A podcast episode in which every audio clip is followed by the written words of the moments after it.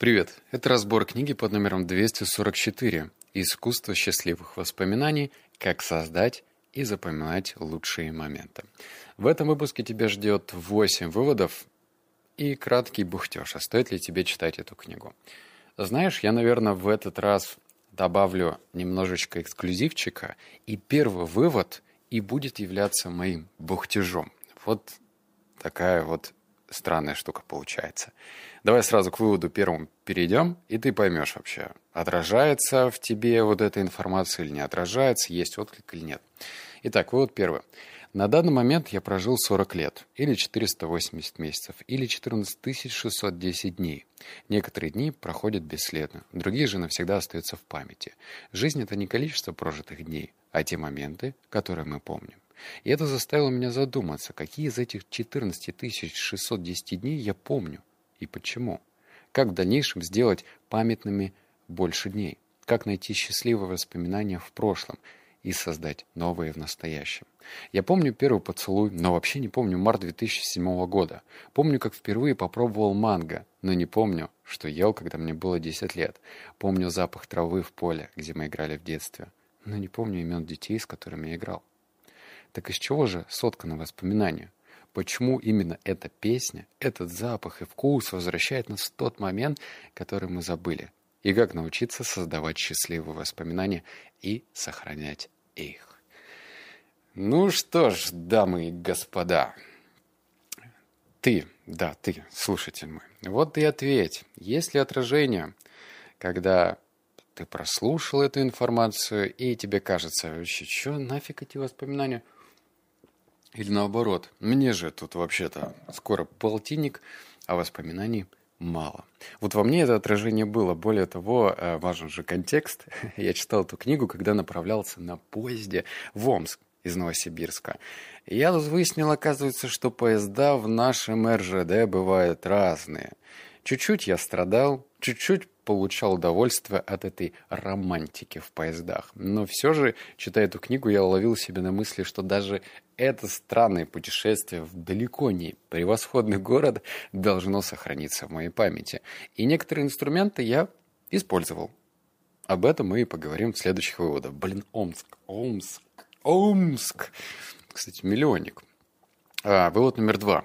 Исследования показывают, что больше всего удовлетворены Исследования показывают, что больше всего удовлетворены своей жизнью те люди, у которых более позитивные и ностальгические воспоминания о прошлом. Ностальгия – универсальная человеческая эмоция, и сегодня ученые всего мира изучают, как она вызывает положительные эмоции и ощущение, что вас любят, а также повышает самооценку. Счастье в долгосрочной перспективе зависит от вашей способности формировать позитивный контекст вашей жизни. Воспоминания — это суперсила, которая помогает путешествовать во времени и позволяет вырваться из ограничивающих рамок настоящего момента. Воспоминания определяют, кто мы и как мы действуем. Они влияют на наше настроение, помогают сформировать мечты и планы на будущее. Когда я зачитывал этот вывод, внутри я ликовал. Я был чертовски рад, что, оказывается, я придерживался правильной стратегии. Но в один момент я подумал, что я какой-то неправильный, сломанный. Рассказываю. Короче, когда я учился в лицее, у меня был один друг, и я даже до сих пор не понимаю, друг ли он был для меня или нет. Мы просто с ним ездили все время в этот лицей и гуляли. Вот. Когда мы закончили лицей, он, ну, естественно, наша жизнь разошлась, и мы с ним не общались лет 5-6, вообще не виделись. Просто вот как будто бы кто-то взял, э, в две стороны нас направил, и пока-пока. Проходит время, мы с ним встречаемся, вот прошло там, лет 8 даже, по-моему, просто на улице. И как бы неловко, с одной стороны, мы с ним сели в машину пообщаться, и я говорю, а помнишь, вот как мы это делали? И он такой, в смысле помню? Алексей, пора повзрослеть. Пора повзрослеть, не нужно жить прошлым. И э, как бы меня эти слова задели, потому что, ну, рациональное звено в этом, конечно, есть, типа не надо жить прошлым, нужно жить настоящим, это да. Но я был как такой, знаешь, библиотекарь, который коллекционирует старые книги, любит сдувать с них пыль, чтобы окунуться в эти воспоминания. То есть эти воспоминания были. Я помню, как я на уроках варил картошку в чайнике. Это было охрененно смешно. И даже сейчас я вспоминаю, это был урок истории. И, ну, классно же.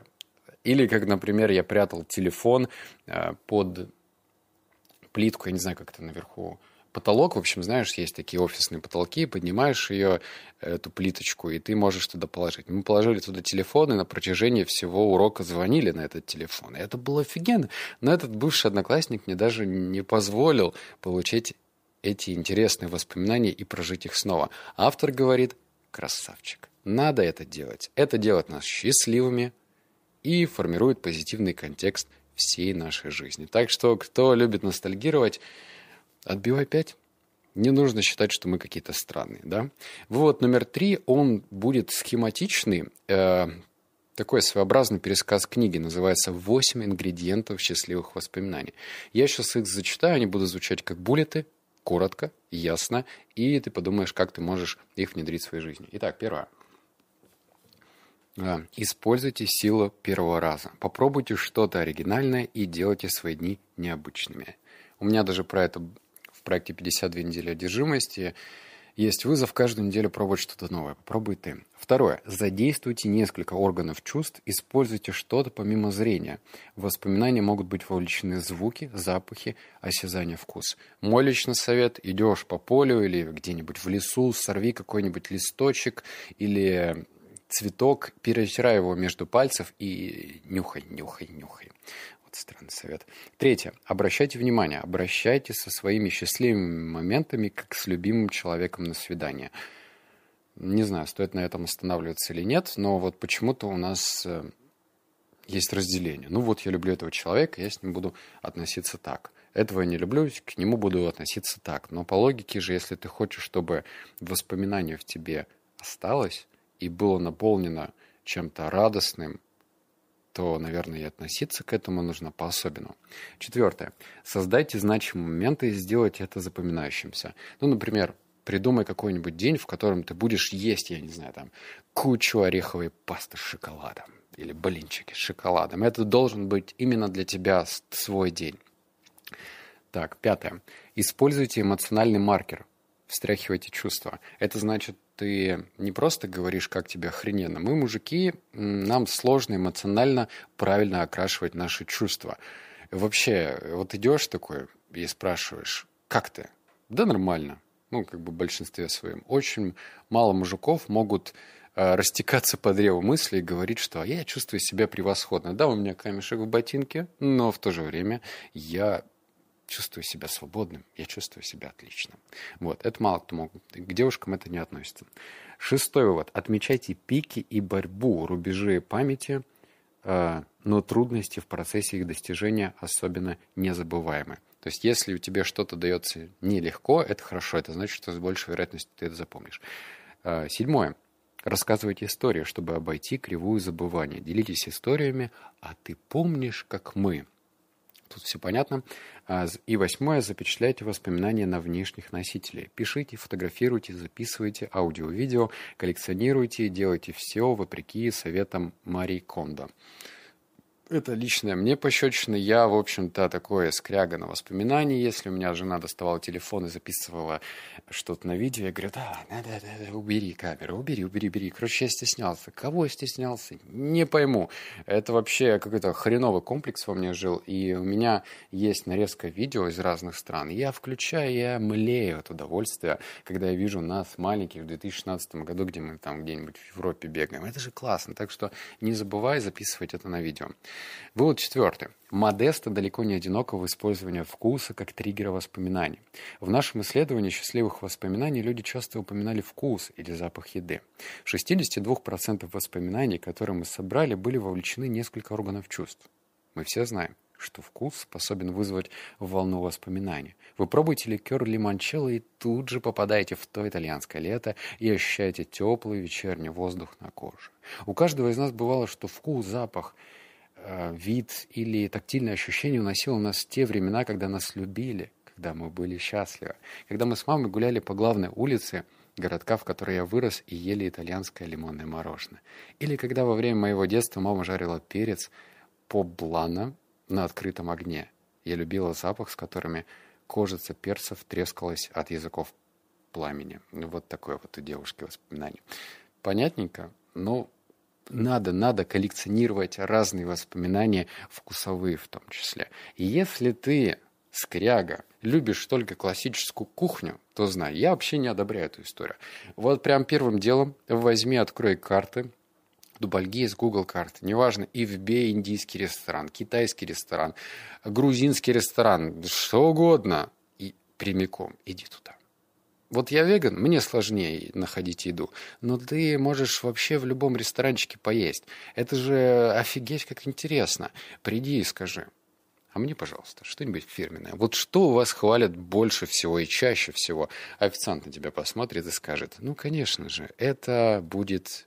И вот то, что это будет, то обязательно заказывай и ешь. Ешь, ешь. А доедать не обязательно. Вывод номер пять. Удивительно, насколько много мы можем увидеть вокруг, и все же не воспринимаем этого. Не только количество ступенек в прихожей или гориллу посреди игры в мяч, кстати, про гориллу потом расскажу, но и какова еда на вкус, как сезоны плавно сменяют друг друга или как пахнет дождь жаркий летний день. Возможно, прозвучит банально, если я скажу, что стоит остановиться и насладиться жизнью. Но исследование подтверждает, это хороший совет для повышения удовлетворенности жизнью. В исследовании профессора психологии из Роттергерского университета Нэнси Фагли было изучено 8 аспектов положительной оценки, включая благоговение и чувство единения с природой или самой жизнью. И выяснил, что у 250 участников это чувство соотносится со счастьем. Но наше внимание – это валюта, это ограниченный ресурс, который мы можем распределять по-разному. И поэтому наше внимание – привлекательный и прибыльный рынок. И в наше время, кажется, глаза самая дорогая недвижимость. Компания Netflix заявляет, что ее самым большой конкурентом является сон, а специалисты по маркетингу охотятся за последними свободными крохами нашего внимания. Так, надо поговорить. Если ты в ресторанчике, в кафешке, да, неважно где, в общем, заказал еду, и в этот момент твоя рука тянется, хватает телефон, ты заходишь в привычные для тебя соцсети, например, Инстаграм, и форсишь ленту, то знай, это херовая затея. Мало того, что воспоминания от этого заведения у тебя не останется, так еще и помни, что что такое вообще воспоминание? Это совокупность множества разных вещей. То есть нельзя просто, вот, допустим, я был в Индии, я скажу, ну вот, я помню пляж. Скорее всего, я не помню только один пляж. Я помню очень много разных деталей. Кстати, я когда прилетел первый раз в Гоа, я шел по улице, и там очень крохотные улицы, такие маленькие, что ну, два человека по этим маленьким улочкам пройти сложно. Дальше уже дорога начинается. И напротив меня шла корова. Эта корова занимала, естественно, сразу два места. И она шла на меня так уверенно. И в итоге она меня боднула. Вот, в общем, я это запомнил. Я был там три года назад. Я это запомнил. Я выжил, все нормально. Корова меня не съела, я ее тоже не съел все хорошо, я запомнил. То есть смотри, если ты хватаешься за телефон для того, чтобы скоротать время, или просто, ну вот как, официант же будет нести еду 15 минут, что мне делать?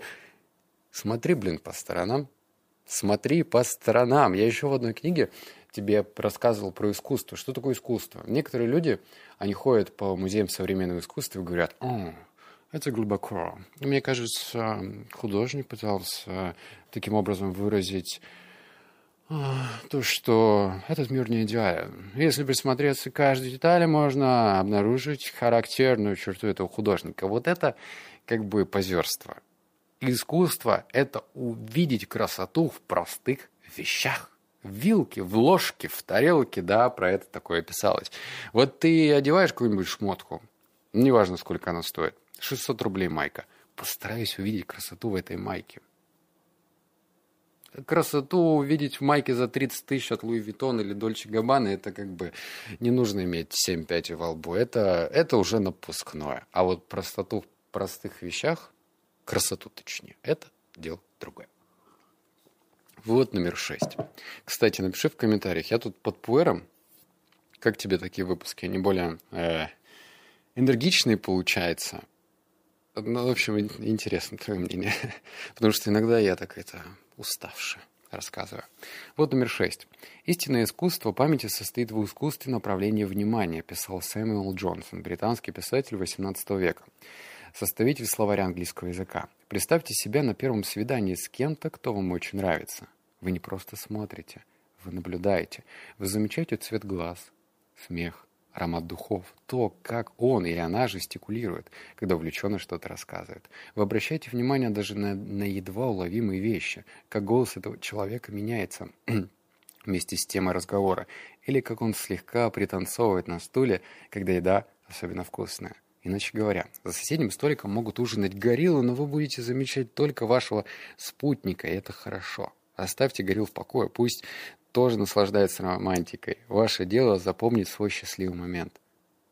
Поэтому собирайте детали, когда создаете свои счастливые воспоминания. Я обещал про гориллу рассказать. В общем, я устал от этого примера эксперимента, но если коротко, значит, были испытуемые, им поставили задачу, смотрите на игровое поле, то ли это было регби, или что-то еще, или футбол, и нужно было посчитать количество людей в белой майке. И, в общем, испытуемые настолько были сосредоточены на поиске людей в белой майке, что на видеокассете, там видеокассета, вот было время, да, на видео появилась горилла, ну, в смысле, человек в костюме горилла, и пробежал по полю несколько раз.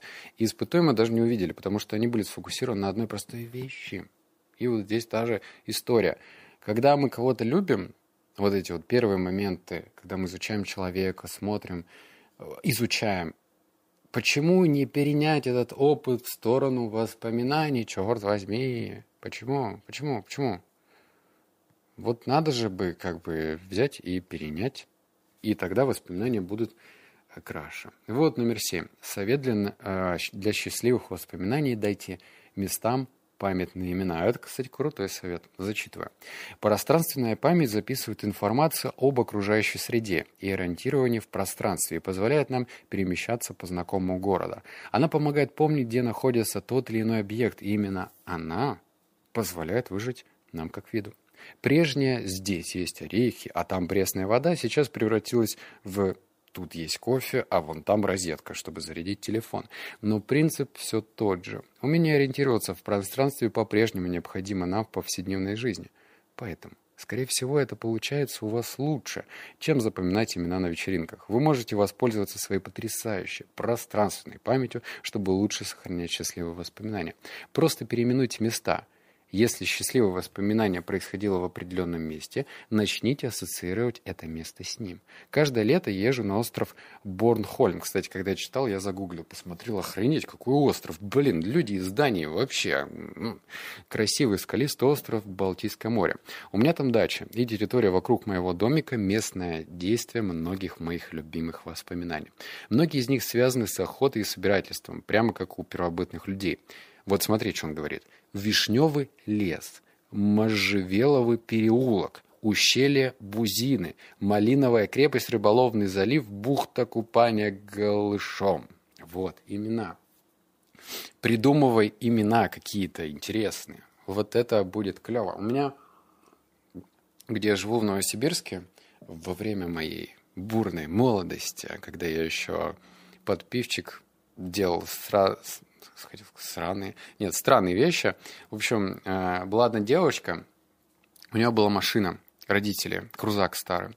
И я со своим корешем, мы выпили, она, конечно же, не пила, и мы поехали по каким-то частным дачам. Это было уже под утро, то есть 5, наверное, утра, солнышко только пробивалось, это было лето.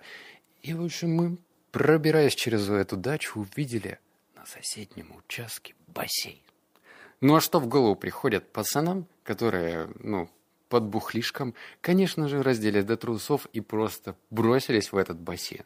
Как я могу назвать это э, место теперь? Ну, наверное, Место белых трусов. У меня были мерзкие, гадкие белые трусы. Вот я это запомнил.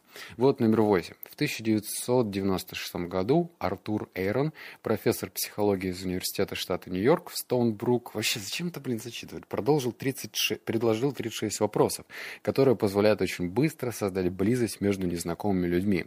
Вопросы, заставляющие людей влюбиться. Некоторые из этих вопросов связаны с воспоминаниями. Ты это дело можешь, кстати, сейчас записывать или запоминать, потому что это очень крутые вопросы, и они реально располагают. Итак, первый вопрос. Какое ваше самое дорогое воспоминание? Какое ваше самое ужасное воспоминание? Расскажите историю своей жизни как можно детальнее за 4 минуты. Какое самое большое достижение вашей жизни? Если бы вы могли поменять что-то в том, как вас воспитывали, что бы это было?